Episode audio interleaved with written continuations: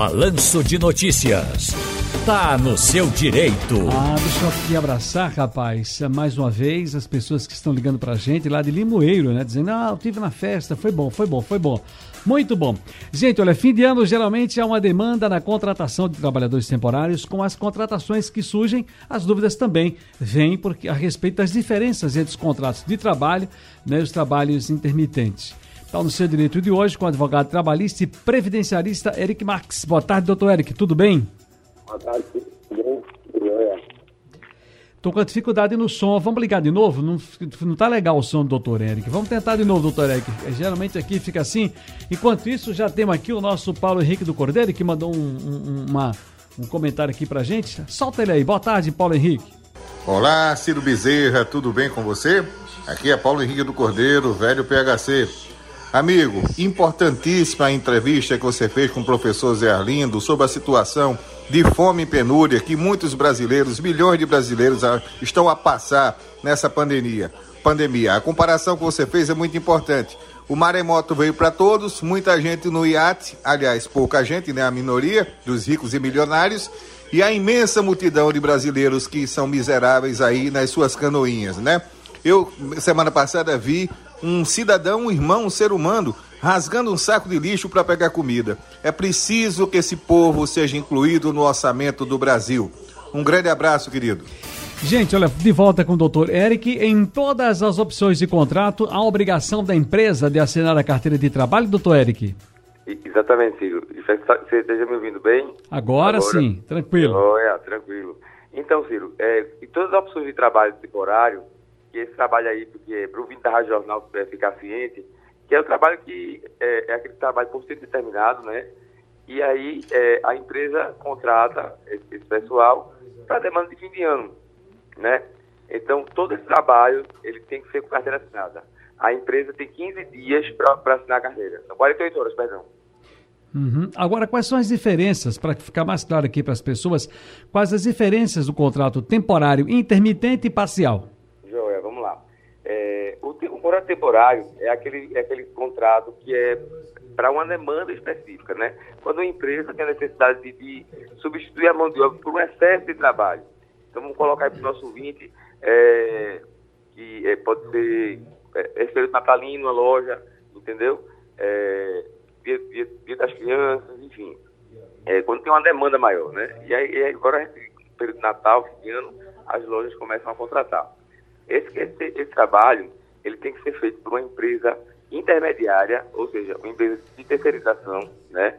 Ele não pode ser maior do que 180 dias corridos e não pode ser e pode ser prorrogado por mais 90 dias. Agora, nós tivemos uma reforma trabalhista, minha gente, no governo de Michel Temer.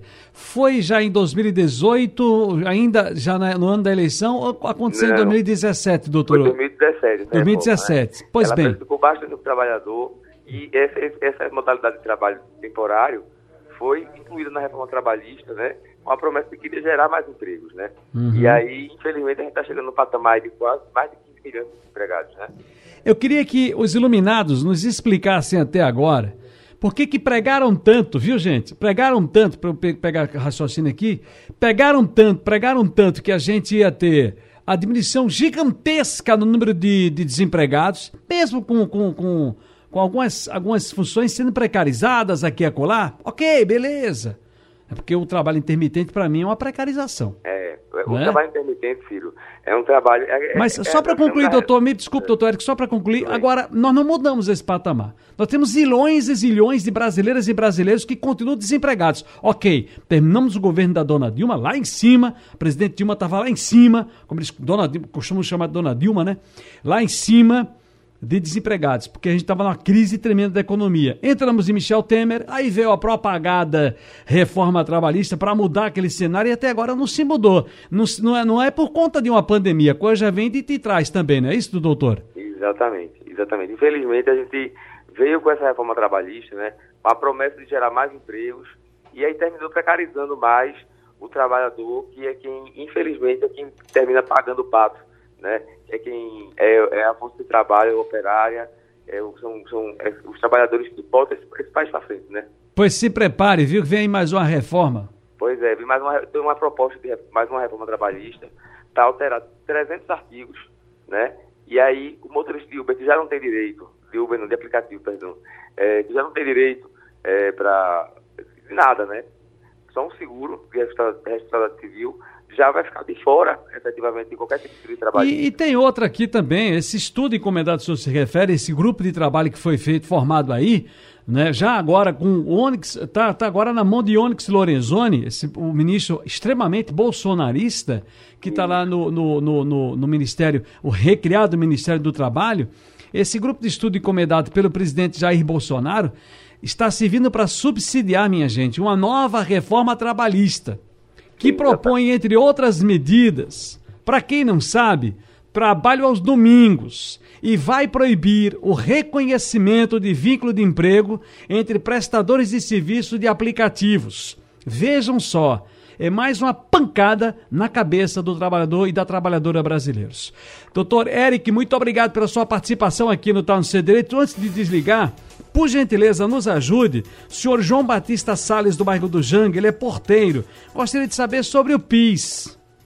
É, o PIS vai ser pago, é, ele é pago para aquele, trabalhador que trabalhou até é, é, 12 meses do ano anterior, né? E tem que ter ganhado até dois salários mínimos, né? Esse é um dos requisitos do PIS, tá? Então, em 2022, é, ele não vai ser pago da, da, mesma, da mesma maneira, tá?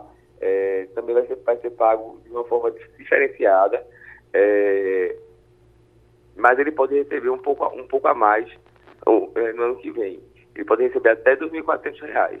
Então é interessante que ele procure um advogado trabalhista e, e verifique a situação dele.